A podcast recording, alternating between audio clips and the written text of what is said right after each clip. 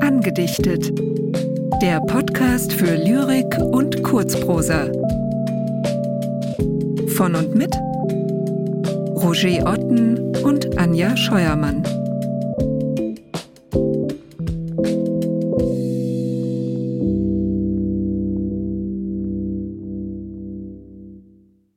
Johann Peter Hebel Unverhofftes Wiedersehen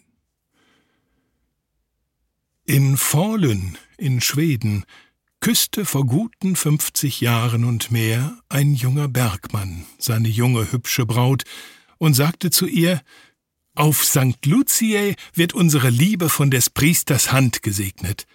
Dann sind wir Mann und Weib und bauen uns ein eigenes Nestlein.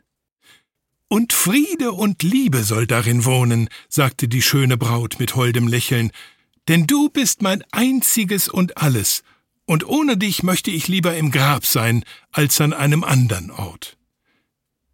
Als sie aber vor St. Luciä der Pfarrer zum zweiten Male in der Kirche ausgerufen hatte, so nun jemand Hindernis wüsste anzuzeigen, warum diese Personen nicht möchten ehelich zusammenkommen, da meldete sich der Tod denn als der Jüngling den andern Morgen in seiner schwarzen Bergmannskleidung an ihrem Haus vorbeiging, der Bergmann hat sein Totenkleid immer an, da klopfte er zwar noch einmal an ihrem Fenster und sagte ihr guten Morgen, aber keinen guten Abend mehr.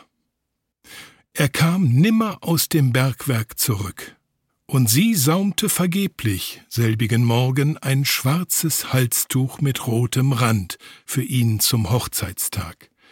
Sondern als er nimmer kam, legte sie es weg und weinte um ihn und vergaß ihn nie. Unterdessen wurde die Stadt Lissabon in Portugal durch ein Erdbeben zerstört und der siebenjährige Krieg ging vorüber, und Kaiser Franz I. starb und der Jesuitenorden wurde aufgehoben und Polen geteilt, und die Kaiserin Maria Theresia starb, und der Strünsee wurde hingerichtet, Amerika wurde frei, und die vereinigte französische und spanische Macht konnte Gibraltar nicht erobern, die Türken schlossen den General Stein in der Veteraner Höhle in Ungarn ein, und der Kaiser Josef starb auch.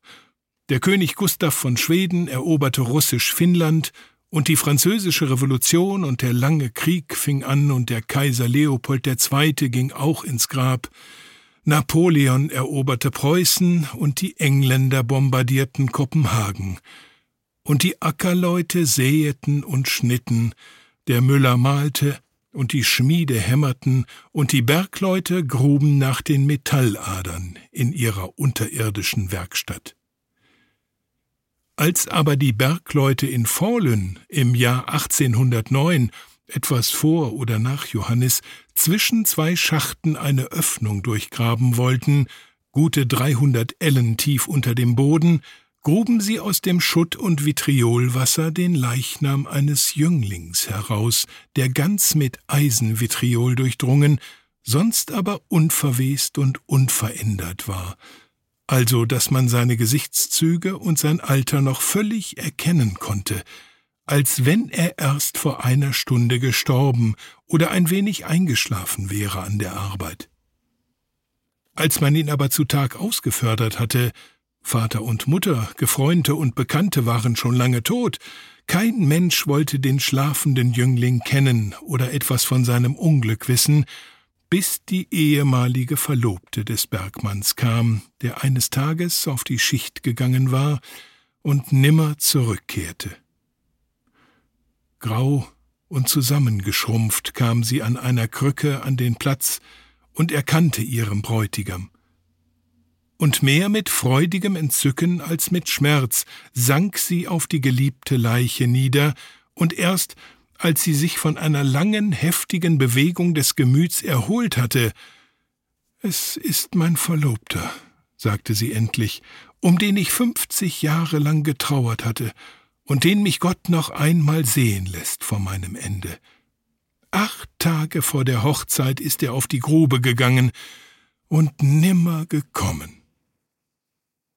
Da wurden die Gemüter aller Umstehenden von Wehmut und Tränen ergriffen, als sie sahen die ehemalige Braut jetzt in der Gestalt des hingewelkten, kraftlosen Alters und den Bräutigam noch in seiner jugendlichen Schöne, und wie in ihrer Brust nach fünfzig Jahren die Flamme der jugendlichen Liebe noch einmal erwachte.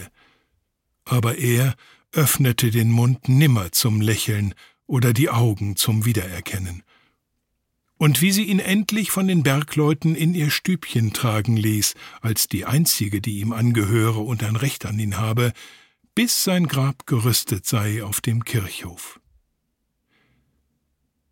Den andern Tag, als das Grab gerüstet war auf dem Kirchhof und ihn die Bergleute holten, schloss sie ein Kästlein auf legte ihm das schwarzseidene Halstuch mit roten Streifen um und begleitete ihn in ihrem Sonntagsgewand, als wenn es ihr Hochzeitstag und nicht der Tag seiner Beerdigung wäre. Denn als man ihn auf dem Kirchhof ins Grab legte, sagte sie Schlafe nun wohl, noch einen Tag oder zehn im kühlen Hochzeitbett, und lass dir die Zeit nicht lang werden. Ich habe nur noch wenig zu tun und komme bald. Und bald wird's wieder Tag.